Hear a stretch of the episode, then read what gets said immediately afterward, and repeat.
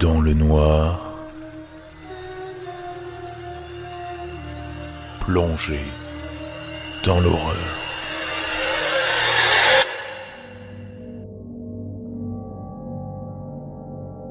Ma femme et moi partageons la même date d'anniversaire. Nous nous sommes rencontrés en terminale. À l'époque, nous n'étions que des amoureux du lycée. Mais en réalité, nous avions déjà l'impression d'être faits l'un pour l'autre. Il y a cette certaine attraction qui va au-delà des niveaux physiques ou émotionnels.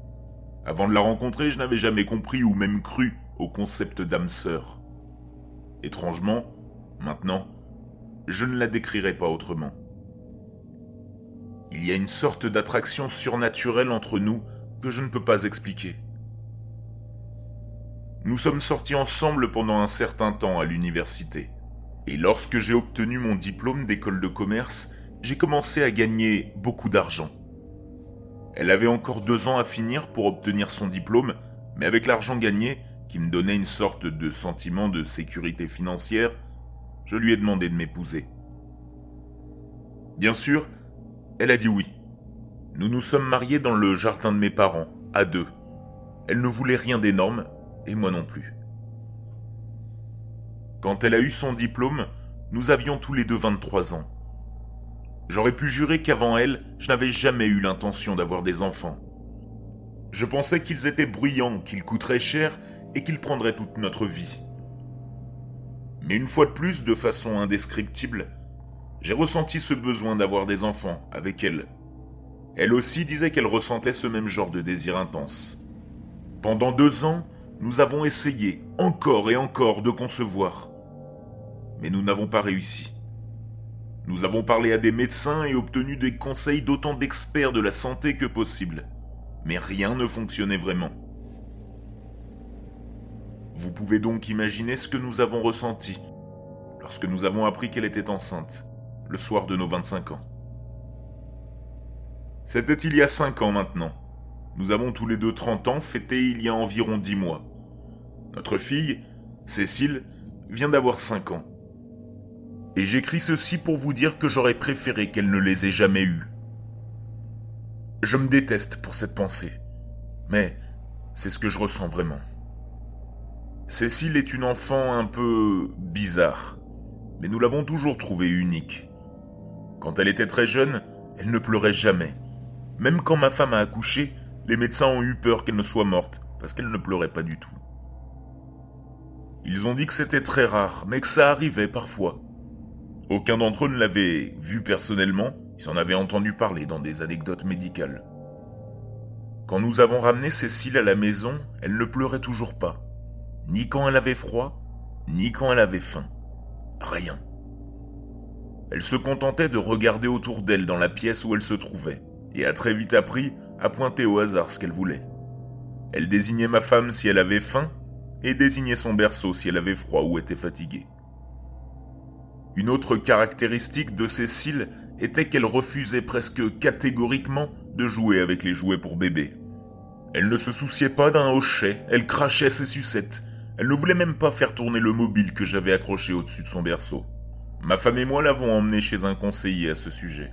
Mais on nous a dit que parfois, les enfants ne correspondent tout simplement pas à ce genre de normes.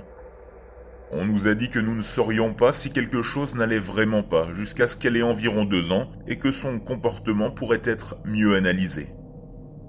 Quand elle a finalement eu deux ans, elle refusait toujours de jouer.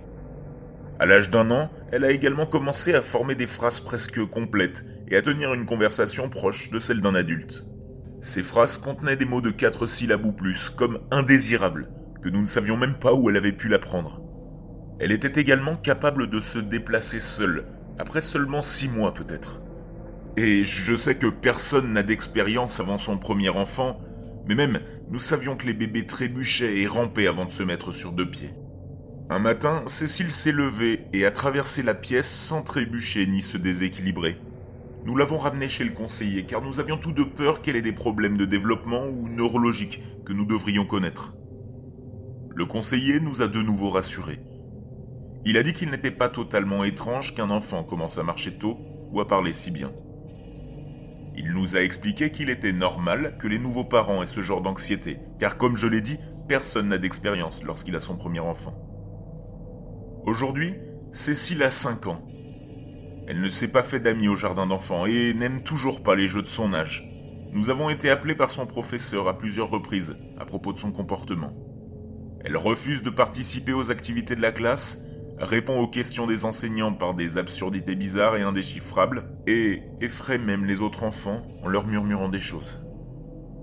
À la maison, elle ne veut rien faire avec nous. Elle préfère être seule, parfois en train de regarder les étoiles dans l'herbe du jardin.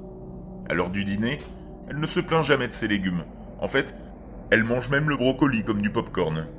Aussi, elle prend toujours une serviette et s'essuie le visage et la zone où elle mange. Elle dit merci et met sa propre vaisselle dans le lave-vaisselle.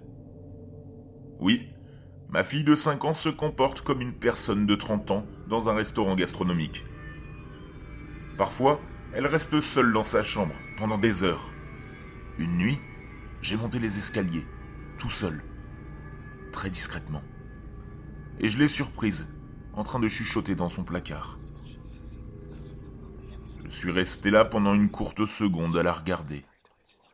J'ai essayé d'écouter ce qu'elle disait, mais ça ne ressemblait même pas à du français. Je ne sais pas si c'était simplement trop silencieux pour être compris, mais je jure que je pouvais distinguer des choses que je ne comprenais pas du tout. Sans que je fasse un bruit, elle s'est retournée pour me regarder et m'a simplement demandé C'est l'heure d'aller au lit, papa? Comme si rien ne s'était passé. J'ai trouvé son journal intime il y a quelques mois. Il y avait des dessins tout au long de celui-ci d'une horrible tour couverte de fenêtres. Sous tous les croquis, elle avait écrit le mot Chicxulub. Comment diable un enfant de 5 ans pouvait connaître ce mot?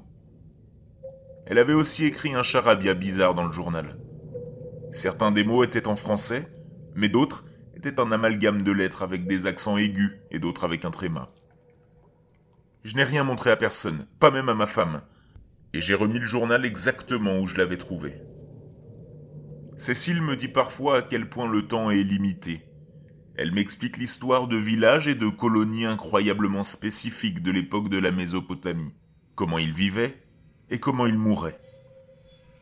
Pendant longtemps, j'ai pensé qu'elle avait juste une imagination débordante, jusqu'à ce que je commence enfin à taper sur Google les choses dont elle parlait. Elle mentionnait d'obscurs fossiles que seules les personnes très actives dans les domaines de l'anthropologie et de la paléontologie connaissent. Je ne pensais pas que c'était si bizarre jusqu'à ce qu'elle commence à mentionner des détails spécifiques sur des événements qui n'avaient même pas encore été résolus. Elle a mentionné une fois un site archéologique où les corps de dizaines d'Homo sapiens primitifs avaient été trouvés, avec des blessures infligées probablement par l'homme.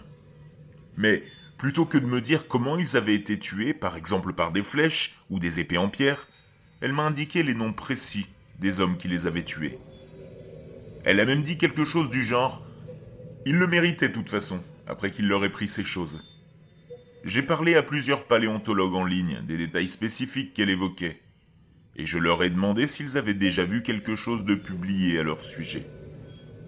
L'un d'entre eux m'a dit qu'il n'y avait toujours pas de preuves substantielles que les Homo sapiens aussi précoces aient pu se donner des noms, pour commencer.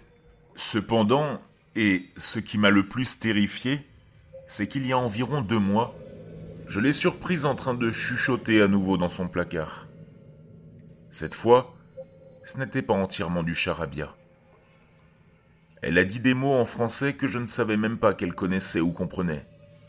Massacre, hédonisme, hubris, jugement, holocauste, torture, ascension, Babel. Mais ce qui m'a vraiment touché, c'est quand elle est, d'un coup d'un seul, devenue très silencieuse, et que j'ai entendu quelque chose. Son placard semblait lui répondre. C'était une voix profonde, mais très calme. Calme, mais assourdissant tout de même. Et elle disait une phrase précise qui se répète encore dans ma tête. Le moment est venu, ton but est atteint. Je ne sais vraiment pas ce qui arrive, ni quel est le but de ma fille, mais je n'ai vraiment pas envie de le découvrir. Pourquoi ma fille fait toutes ces choses étrangères? Pourquoi je semble être le seul à en être conscient? Je pense que je n'ai qu'une solution à ce que Cécile et son ami nous préparent. Je ne peux pas en parler à ma femme, car je sais qu'elle désapprouverait. Elle ne m'a pas cru les rares fois où je lui ai parlé de ce que j'avais trouvé ou entendu. Mais elle n'a pas non plus vu tout ce que j'ai vu. Je n'ai qu'une seule idée pour résoudre ce problème. Je pense que je dois tuer ma fille. J'espère juste que ma femme comprendra.